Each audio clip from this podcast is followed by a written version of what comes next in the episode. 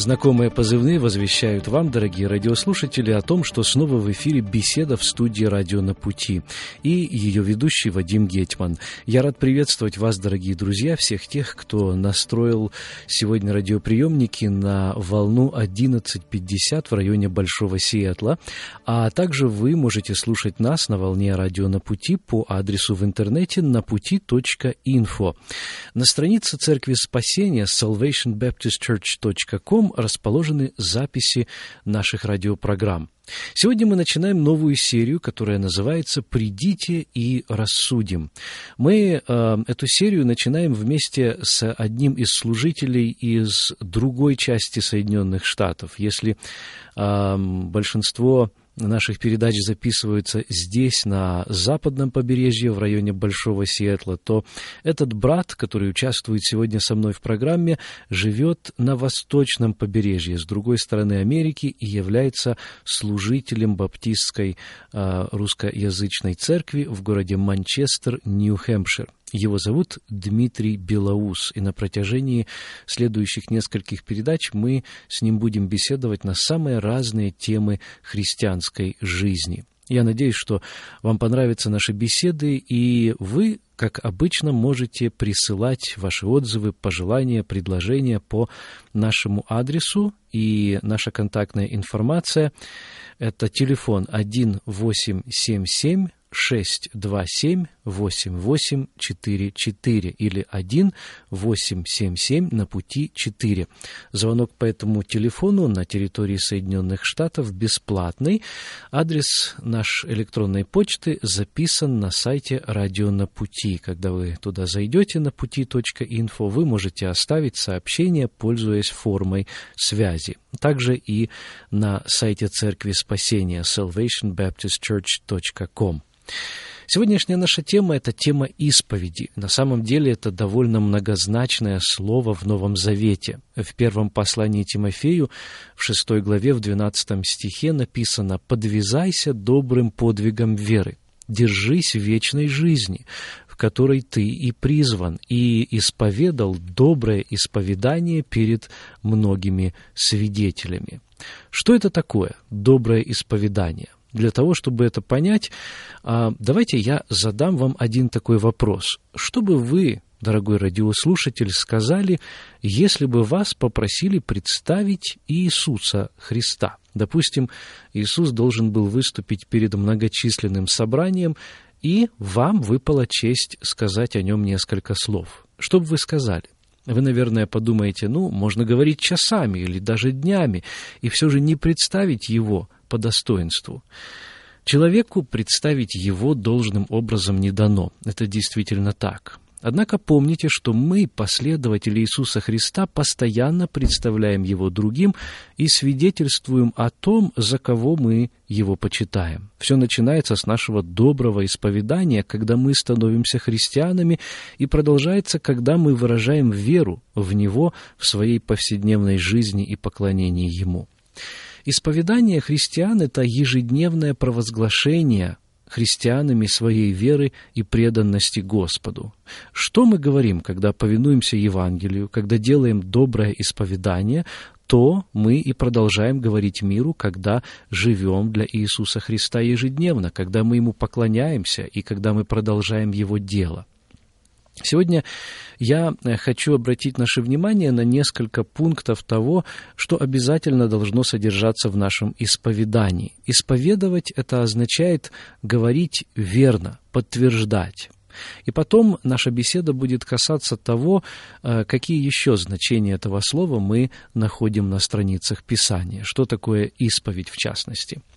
Во-первых, делая доброе исповедание, мы исповедуем божественную природу Иисуса Христа. Доброе исповедание Христа заявляет, что Он является Сыном Божьим. Идея, что Иисус является Божьим Сыном и Богом во плоти, что Он Сын Бога Живого, является центральной в исповеди, а, которую делает христианин и на котором основана его вера. Во-первых, о божественности Иисуса Христа объявил сам Бог Отец. Когда Иисус выходил из-под вод крещения, голос с небес сказал, «Это Сын мой возлюбленный, в котором мое благоволение». Это записано в Евангелии от Матфея, 3 глава, 17 стих.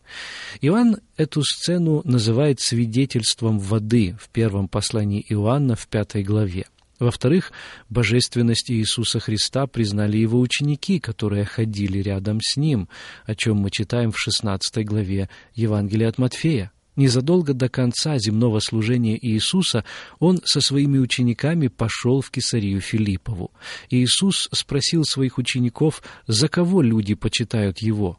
Ученики дали три-четыре ответа, и тогда он спросил их, за кого они почитают его.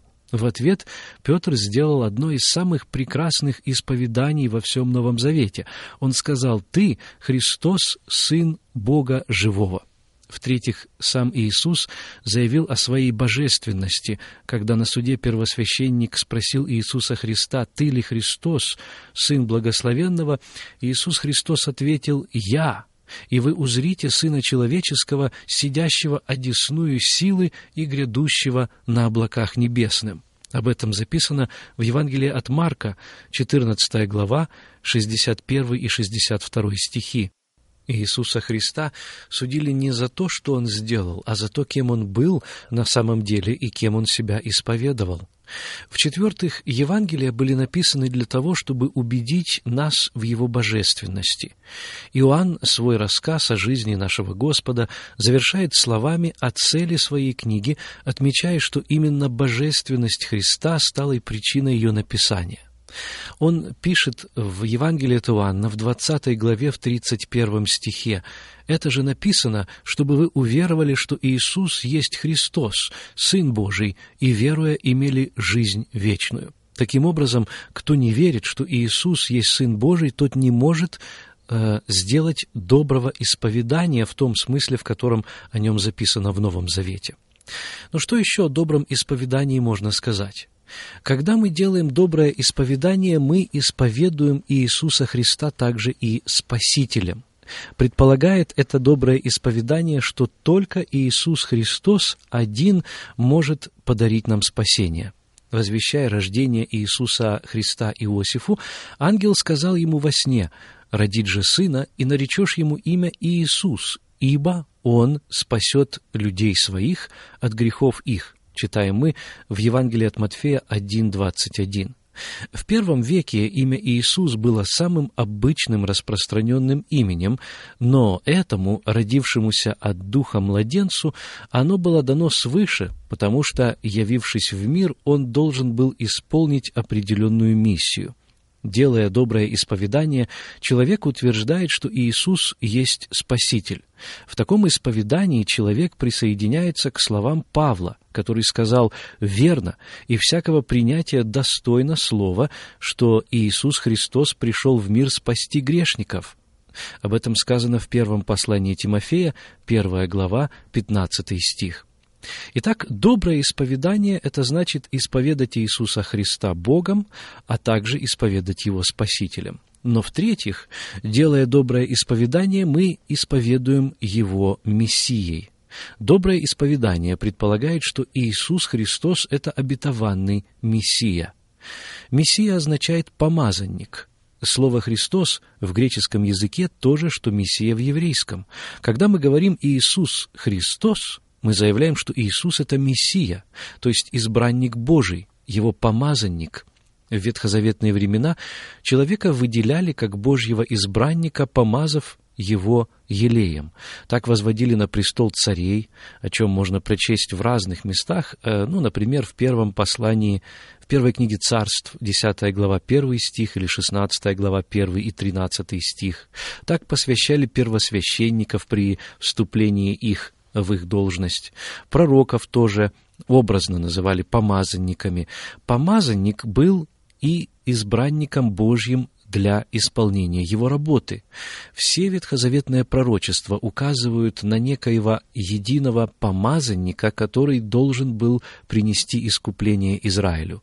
Писания называют его рабом Господа в 53 главе Исаии, сыном человеческим в 17 главе книги Даниила, отраслью Давида в 11 главе книги Исаии, чудным советником, Богом крепким, Отцом вечности, князем мира. Это известное место из книги Исаии, 9 глава, 6 стих, и Мессией, книга Даниила, 9 глава, 25 и 26 стихи. Хотя термин «помазанник» можно было использовать по отношению ко всякому, кого Бог пожелал использовать для определенной цели, в пророчествах он употреблялся в особом смысле, по отношению к грядущему Мессии, которого Бог должен был послать для спасения мира. Итак, мы говорим с вами, друзья, о том, что же такое доброе исповедание. Есть и четвертое значение этого, э, этого выражения делая доброе исповедание, мы также исповедуем Иисуса Христа Господом, потому что Он наместник Божий, Он тот, кого Бог поставил служить царем. Незадолго до своего вознесения Иисус сказал, «Дана мне всякая власть на небе и на земле». Матфея 28, 18. Вознесшись, он сел по правую руку Бога в качестве Господа, о чем записано во второй книге Деяний апостолов в 33 стихе. В своей проповеди Петр провозгласил неоспоримый факт господства Иисуса Христа. В книге «Деяния апостолов» 2.36 э, мы читаем отрывок проповеди Петра. Он говорит «Итак, твердо знай, весь дом Израилев, что Бог сделал Господом и Христом сего Иисуса, которого вы распяли». Его а, покорная, жертвенная смерть ради человечества позволяла Павлу сказать об Иисусе следующие слова.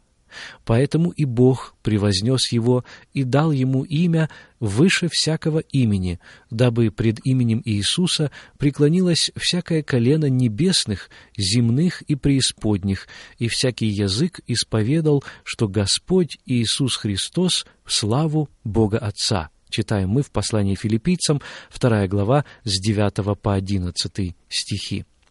Сегодня мы кратенько остановились на теме, что такое доброе исповедание. Дорогие друзья, заканчивая это размышление, мы хотим заметить, что исповедание христианина находится в самом центре вести, записанной в Новом Завете. Делая это великое исповедание, мы признаем Иисуса Богом, Сыном Божьим, мы исповедуем Его Спасителем, то есть единственным, кто может спасти наши души, и мы почитаем Его Христом, избранником Божьим. И кроме того, мы славим Его как Господа и Царя, наместника Бога. Все четыре аспекта исповедания неразрывно связаны между собой. Иисус не может быть Господом и не быть Спасителем или не быть Сыном Божьим.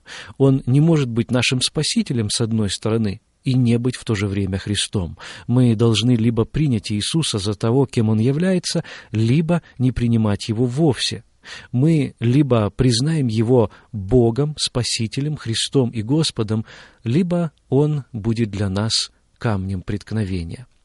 А вы, дорогой друг, сделали ли вы подобное исповедание в вашей жизни? Оставайтесь с нами, и на протяжении этой программы мы также коснемся того, какие еще значения слова «исповедание» можно встретить на страницах Священного Писания.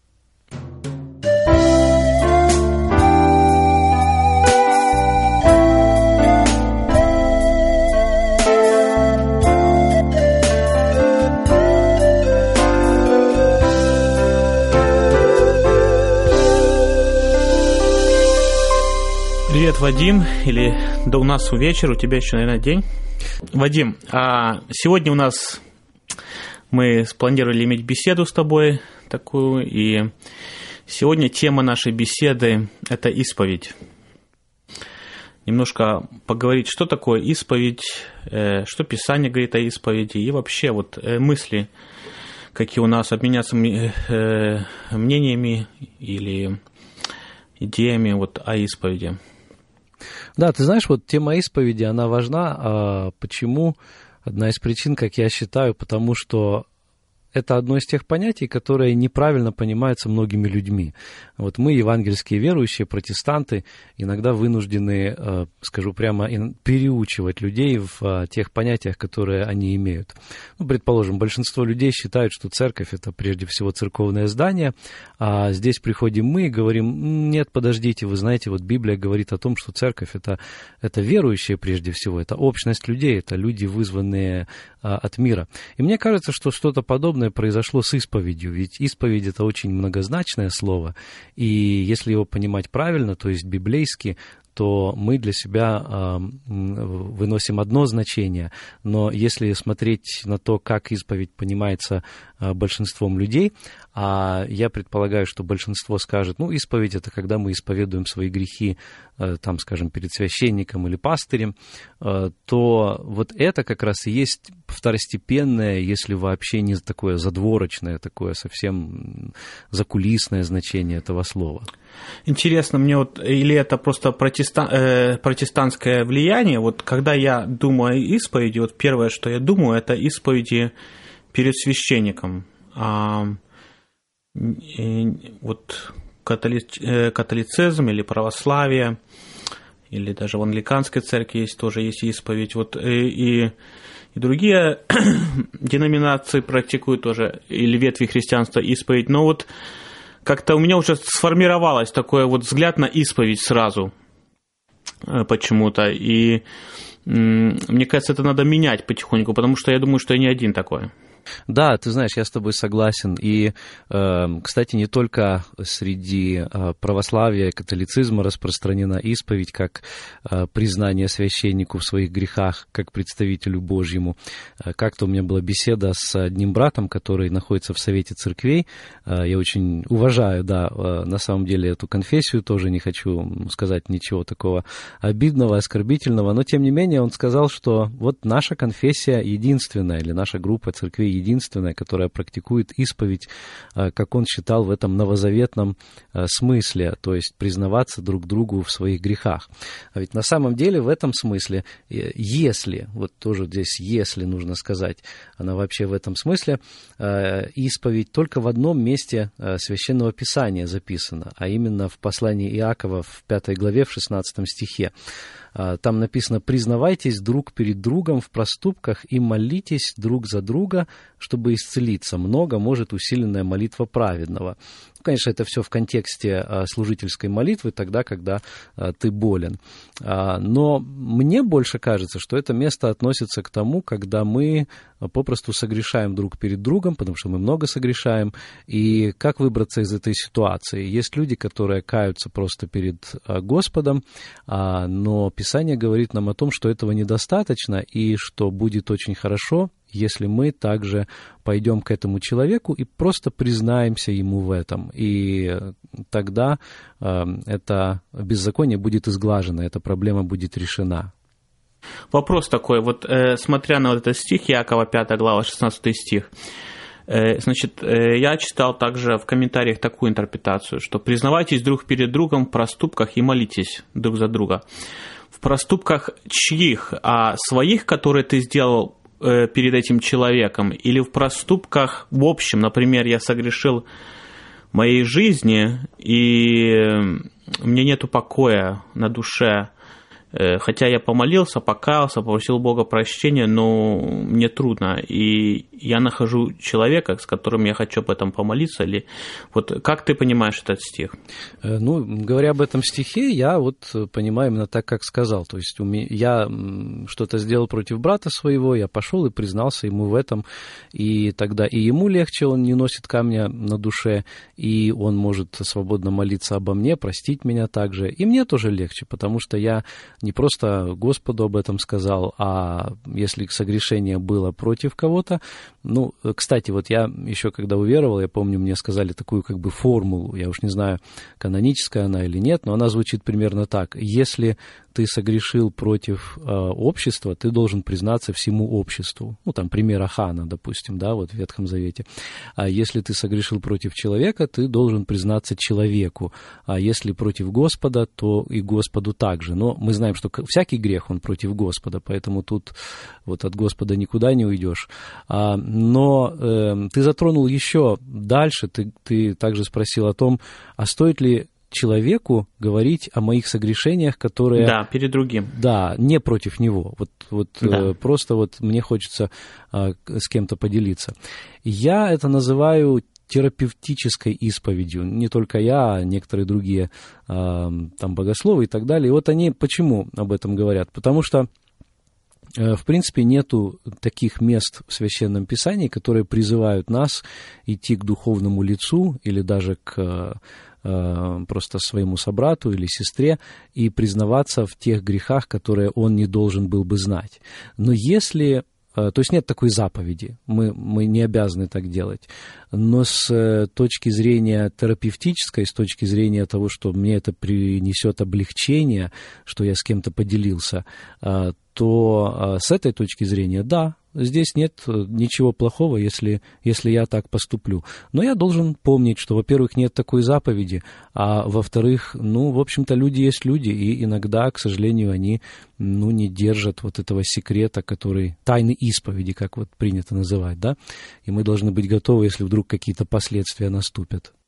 Так вот, сразу же второй вопрос, вот э, я тоже об этом размышлял, значит, э, если я вот иду с такой исповедью, которую перед другим человеком, то вопрос, обязательно ли это должен быть э, служитель, или это может быть э, написано «признавайтесь друг перед другом».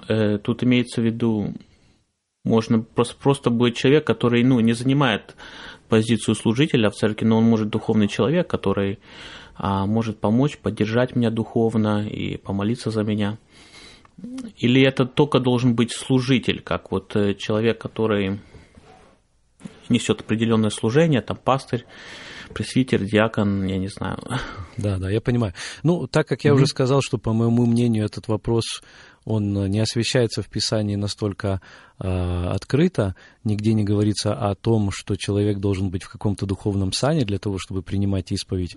Э, в принципе, это может быть э, любой Э, человек, любой духовный человек, любой э, человек с духовным даром, э, который... Потому что люди ведь разные. Вот если мы посмотрим так, вот нас Господь сотворил разными, и мы знаем, что с одними людьми мы находим очень быстро общий язык, мы открываемся перед ними. Что-то между нами происходит, как мы говорим по-английски, something clicks between us, да, и мы начинаем беседовать, и нет проблем, Другой человек, вроде тоже неплохой, но как-то вот с ним не идет. Даже, может быть, он духовное лицо. И... Угу. Располагают, они как-то больше располагают. Человек может тебя больше расположить. Да, да, да, да. И я полагаю, что здесь вот нет какой-то, ну, какого-то такого правила, что вот только перед духовными лицами. Хотя почему я думаю, что почему все-таки желательно, э, если уж пошел исповедоваться, да, то найди служителя, потому что, во-первых, служитель, э, скорее всего, э, должен эм, принадлежать к или слушаться служительской этики. То есть mm-hmm. это тот человек, который должен быть, был более эм, образован в этих вопросах, знать, что говорит Писание об этом, и быть расположенным к этому, чтобы выслушать и чтобы дать совет. То есть такой человек, скорее всего, не посмеется uh, is less likely to, to judge you, basically. То есть он uh-huh. меньше, есть вероятность, что он uh, как-то тебя отвергнет, посмеется над тобой. Хотя, чего греха таить, служители тоже разные бывают, об этом мы знаем, да?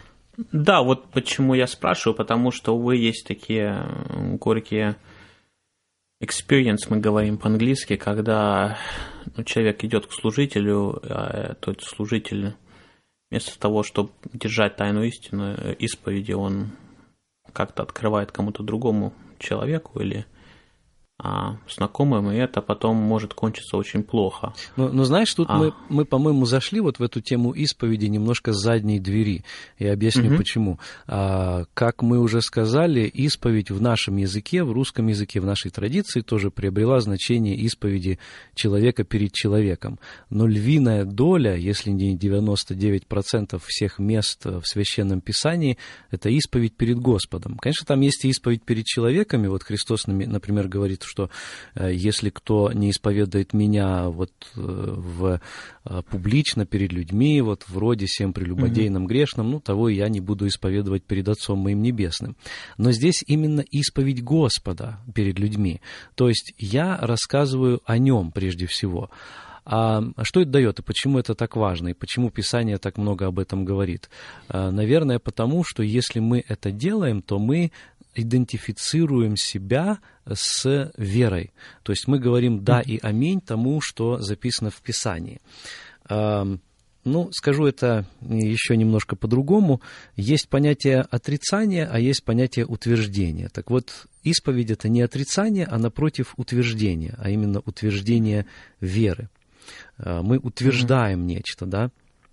Э, вот то место, которое я цитировал, оно записано в Евангелии от Матфея, 10 глава, 32 стих. «Итак, всякого, кто исповедает меня перед людьми, того исповедую и я пред Отцом моим Небесным».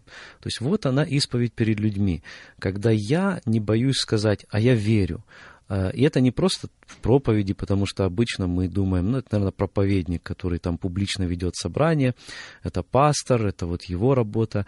Оказывается, это не только привилегия и право, но это и обязанность каждого верующего. Если мы угу. это не будем делать, то э, есть очень серьезные последствия, о которых слово говорит. Да, э,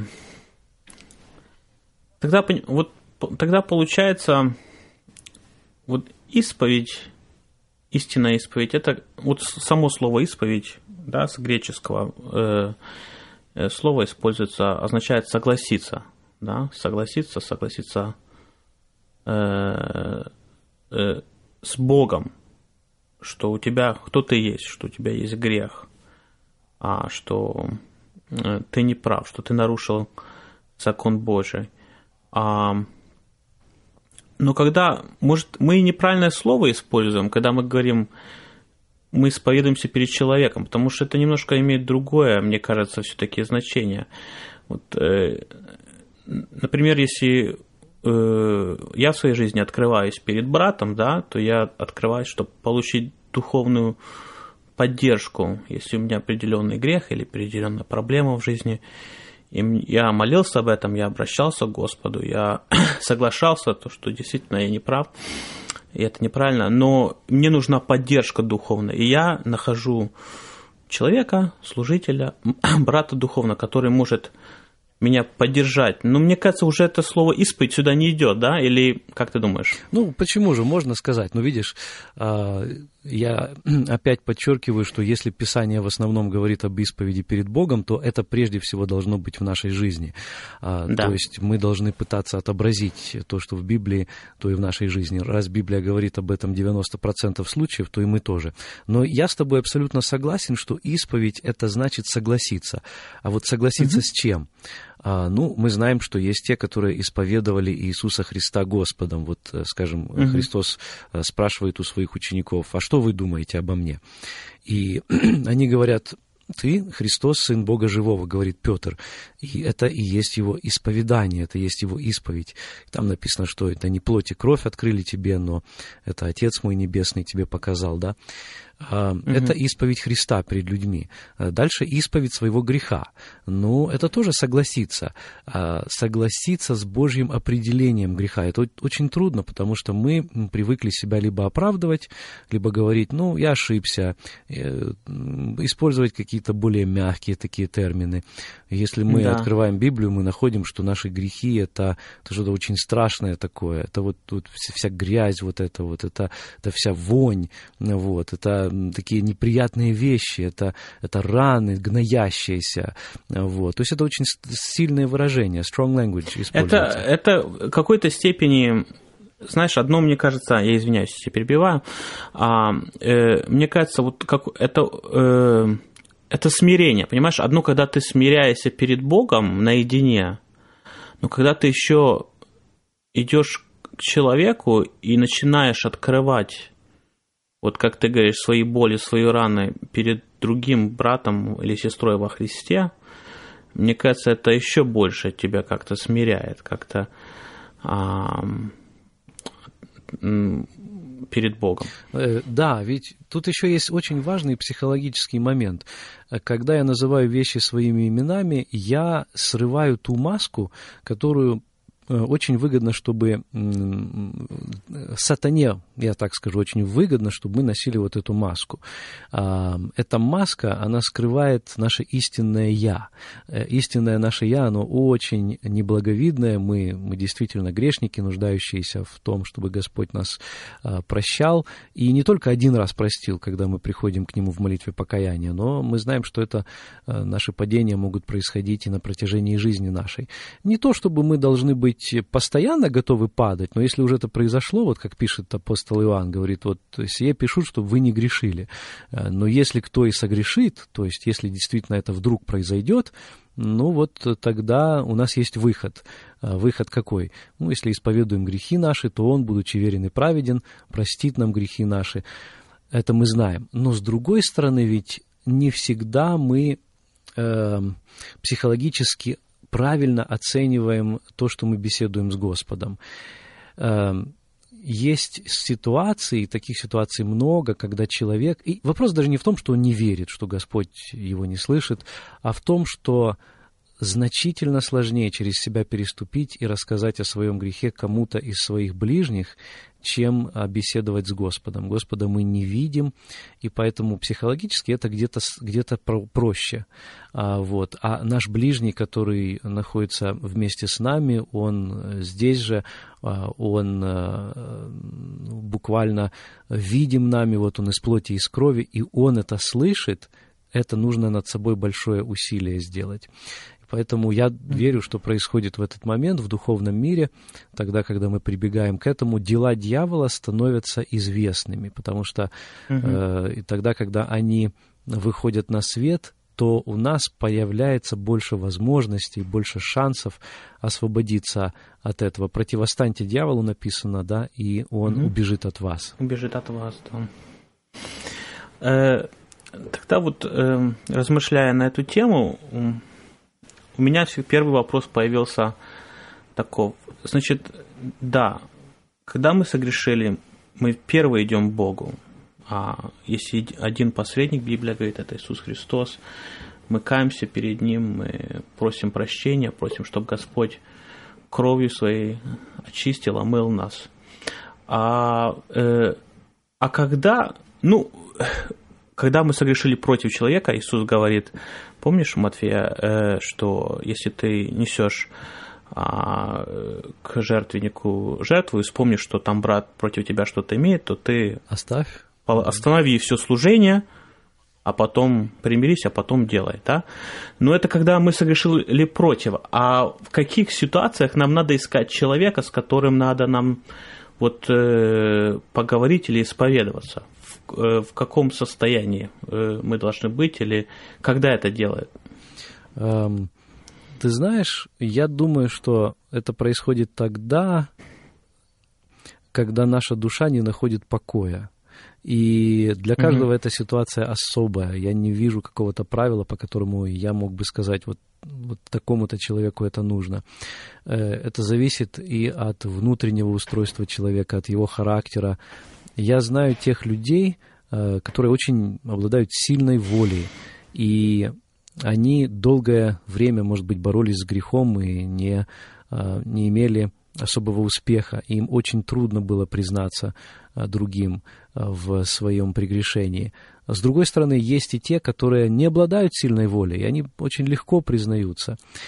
Так вот, чем воля сильней, мне кажется, тем mm-hmm труднее признаться, и тем эффект от этого будет лучше.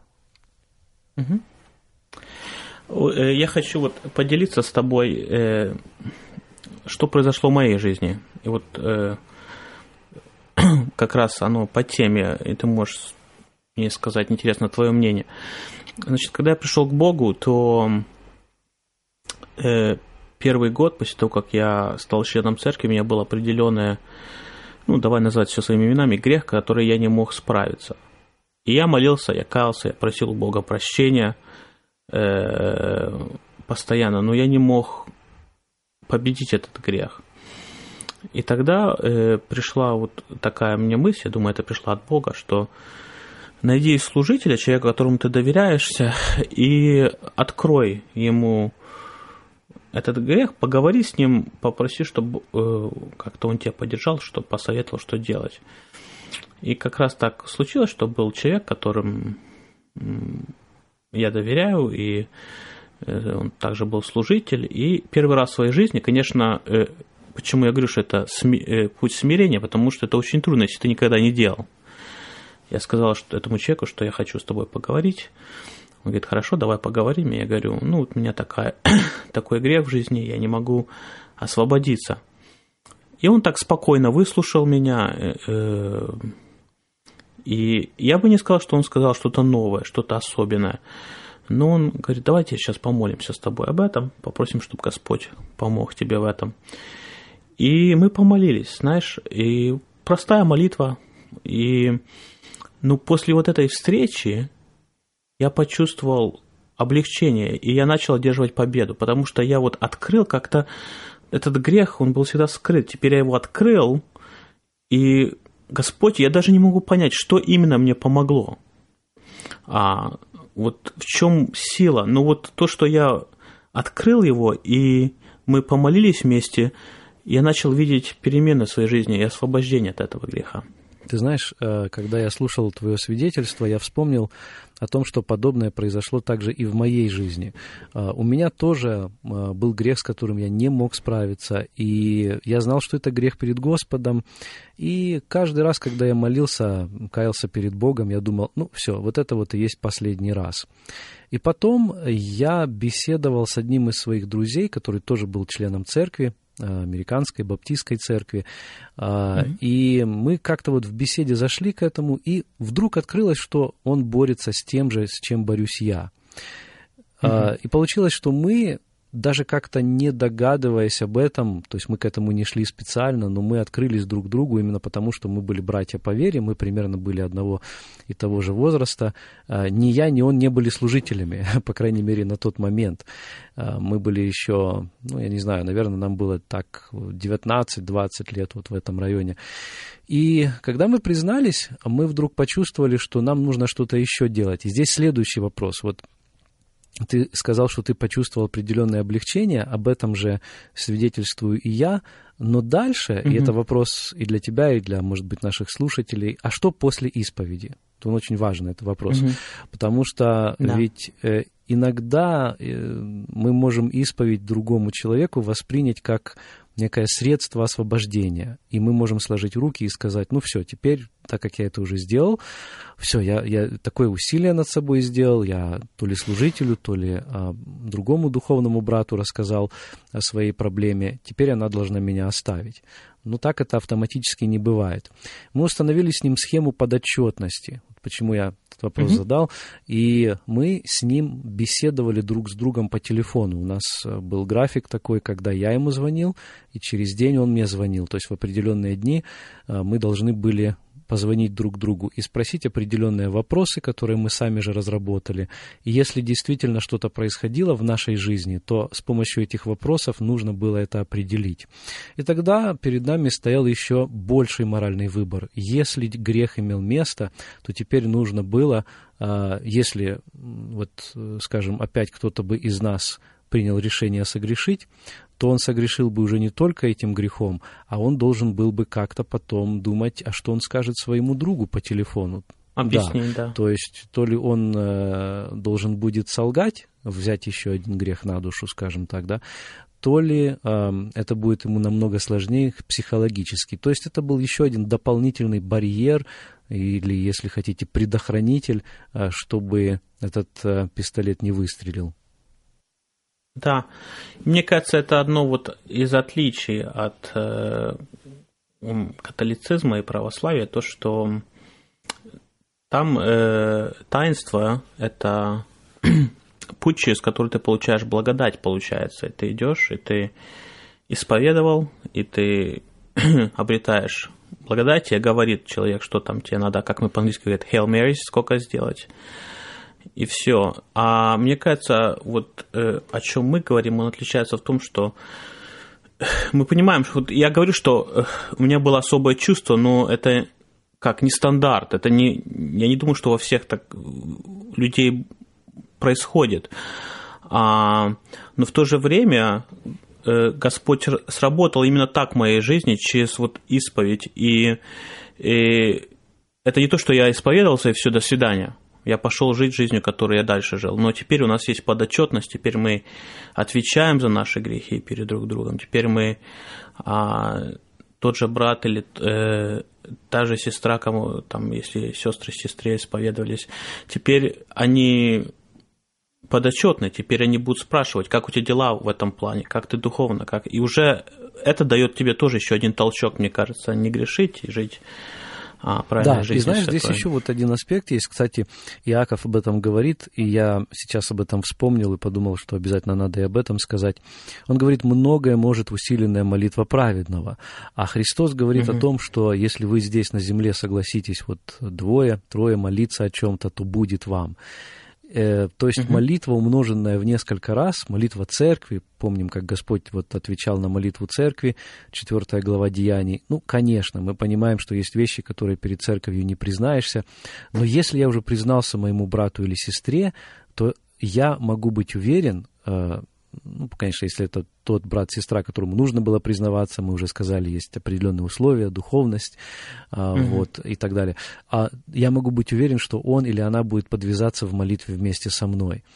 И молитва, она имеет огромнейшую силу. Господь услышит вот эту молитву, уже она будет не просто моим криком о помощи, я буду не одинок в этом со мной, в этой борьбе, а будет принимать участие еще кто-то из тела Христова.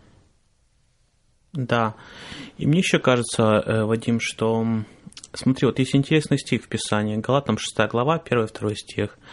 Братья, если впадет человек в какое согрешение, вы духовные, да, вот мы говорим, какому человеку исповедоваться, вы духовные, исправляйте такого в духе кротости, да?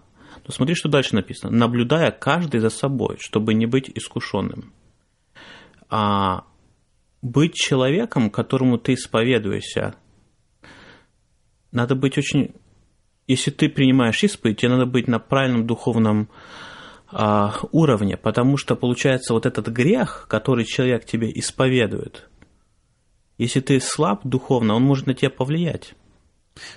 Да, как ты, ты знаешь, я э, вот вспоминаю некоторые истории, о которых я слышал, не знаю, насколько они правдивы, но, наверное, все-таки доля истины у них есть, э, когда некоторые служители, извини меня, даже брали идеи для себя, и потом они свидетельствовали об этом. Вот типа того, что я даже не знал, что так можно согрешить. Вот. То есть эм, фактически это очень сложная задача, и те люди, которые берут на себя это, то ли они служители, то ли они...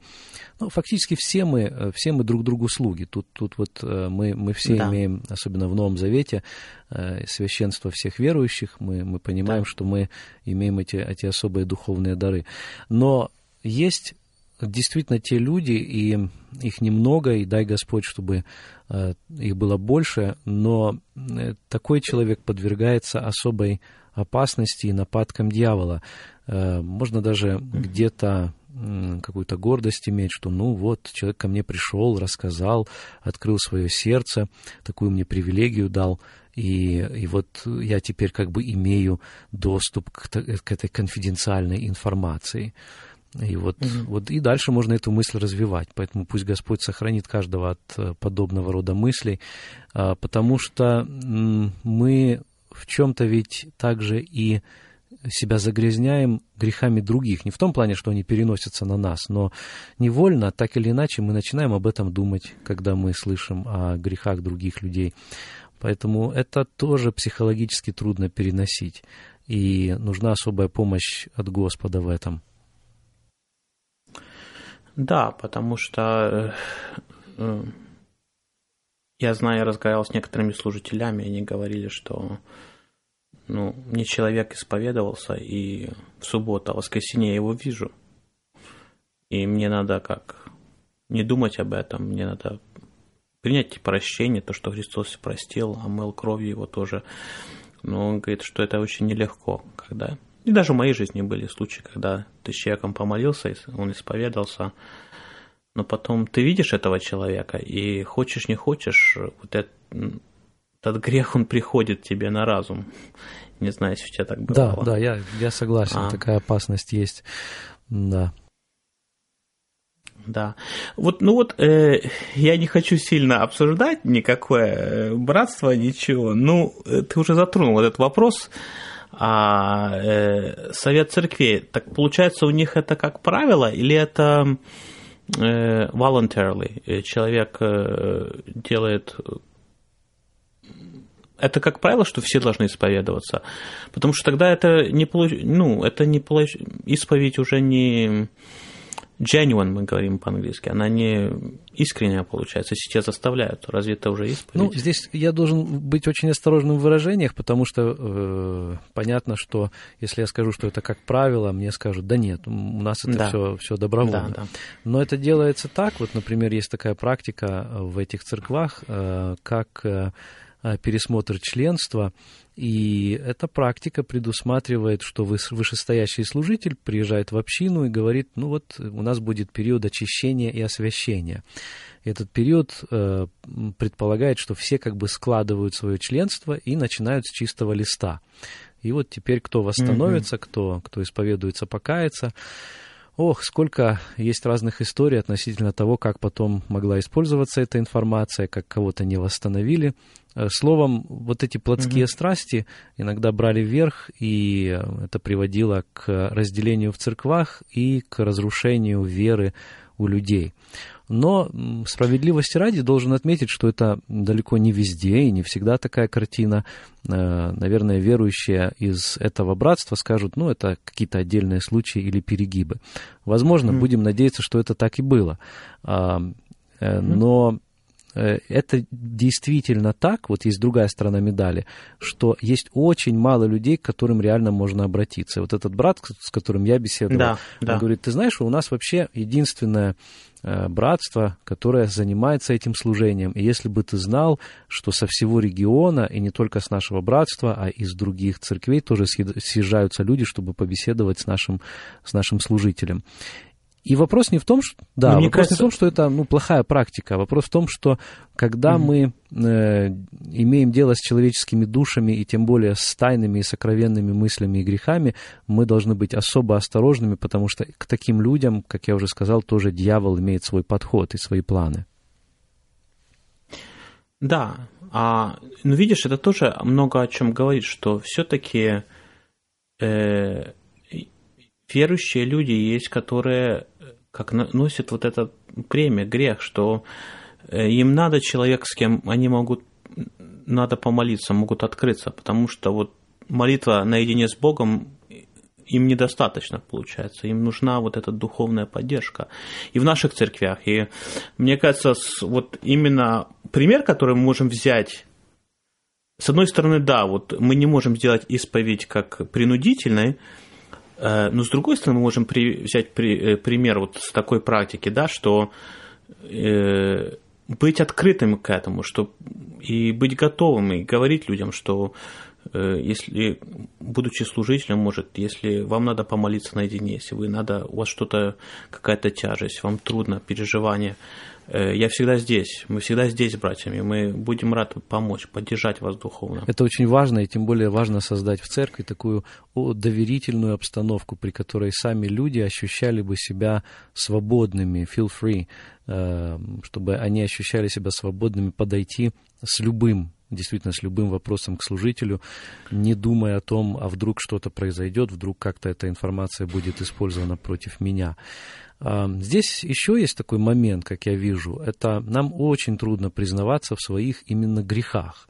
Есть народы, кстати, мне кажется, для американцев это легче, для которых признаться в своей ошибке mm-hmm. это не, не такая проблема. Расплюнуть. Да, расплюнуть где-то даже. А у нас, тем более у нас есть такая тенденция, что чем человек выше в своем ранге или там служении, уж как он это себе представляет, да, вот, то ему очень трудно открыться и сказать, и тем более публично сказать, друзья, я даже там ошибся, как это признать, свою ошибку перед всеми. Нет, я лучше буду или, или замолчу об этом, вот как-то вот все это под ковер там тихонечко, mm-hmm. как будто бы ничего mm-hmm. не было. А, или же, ну, как-то по-другому это переведу. Сделаю вид, что так и надо было.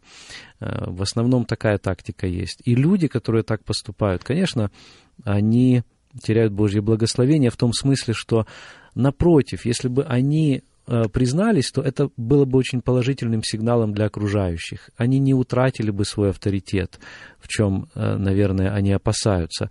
Они, напротив, приобрели бы, люди увидели бы, что они тоже сделаны из плоти и крови, что да, Такие они же, да. находятся здесь же, они проходят тоже через э, жизненные проблемы.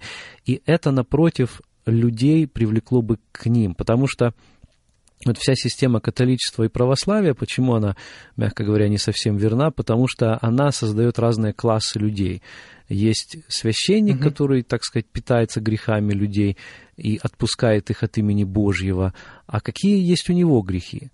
А, ну, здесь, конечно... Угу. И кто да, их отпускает? отпускает? Здесь, конечно, наши православные друзья да. скажут, да подождите, ну, есть духовники, есть те, которые вот старцы. Ну да, да, целая иерархия. Вот. Но да. это тоже сложный вопрос, потому что э, здесь тоже могут быть злоупотребления, да и вообще э, в православии существует такое понятие, что ну, я сам выбираю себе духовника, и, по сути дела, мой духовник может быть где-то в отдаленном монастыре, э, а вот поди знай, буду ли я ему действительно признаваться угу. во всем. Словом, здесь без взаимной открытости, без обоюдной такой вот заинтересованности в этом деле ничего не получится. Да, это действительно так. Эм, так что вот такие у нас мысли. Но все-таки мне хочется вернуться опять э, к нашему Господу Иисусу Христу, что кровь Его очищает нас от всякого греха. И, может, сегодня нас слушает э, кто-то, у кого сейчас переживание, или он согрешил и чувствует, что э, он как в тупике без выхода. Я просто хочу напомнить ему, что кровь Иисуса Христа может очистить тебя, дорогой друг, от всякого греха. Нету греха, который бы кровь Христа не могла очистить. Когда Христос, Христос умер на Голговском кресте, Он пролил свою святую кровь, чтобы простить нам все наши грехи. Так что первое, иди к Нему, да? А, иди ко Христу. Вадим. Да, но еще важный момент хочу тоже подчеркнуть, дорогие друзья. Не бойтесь исповедовать Господа прежде всего перед людьми. Это замкнет э, уста угу. сатаны, дьявола. Это дает э, очень весомый знак духовному миру о вашей позиции. Э, вот, например, первое послание Тимофея, 6 глава, 13 стих, говорит, «Перед Богом все животворящим и перед Иисусом Христом, который засвидетельствовал перед Понтием Пилатом доброе исповедание, завещаю тебе». То есть, когда мы исповедуемся, мы поступаем так же, как Христос. Он ни в чем не отступил от Отца, Он называл вещи своими именами, Он не лукавил, и Он к этому же призывает и нас. И, дорогой друг, э, я знаю, что может быть, тебе сегодня не так легко, потому что ты думаешь, да меня не поймут, меня неправильно оценят. Ну, знаешь, что, во-первых, Господь тебя всегда поймет. Ты живешь перед Ним, и твоя жизнь пусть будет открыта перед Ним. А если Он тебя слышит, то люди — это всего лишь, так сказать, вспомогательные орудия или инструменты. Но если, исповедуясь Господу, ты все-таки не видишь освобождения, то знай, что есть все-таки те люди, которые могут тебя выслушать. Молись о том, чтобы такой человек появился в твоей жизни, и Господь обязательно пошлет такого человека. Да, действительно так. Аминь. Хорошо, э, я думаю, что на сегодня у нас все. А, Вадим, большое спасибо за твое время, за мысли. Мы надеемся, что эта беседа э, будет благословением, поддержкой для тех, которые а, в христианской жизни, которые, может, упали, может, духовно где-то ослабели, а может, просто напоминание, что э, есть Господь, есть Христос, и также есть люди духовные, которые могут нам помочь поддержать Спасибо нас. тебе, Дима, за твои мысли. И, кстати, последняя мысль у меня. А ведь наш подкаст, наша вот эта передача, она тоже является исповеданием, потому что мы в ней исповедуем, то есть э, вслух произносим, признаем, э, подтверждаем, что Иисус есть Господь, что Он освобождает, что Он дает людям духовные дары, э, что мы верующие в Него люди, верующие в Священное Писание, поэтому пусть также и через это Господь прославится. Аминь. Хорошо, до встречи. С Богом.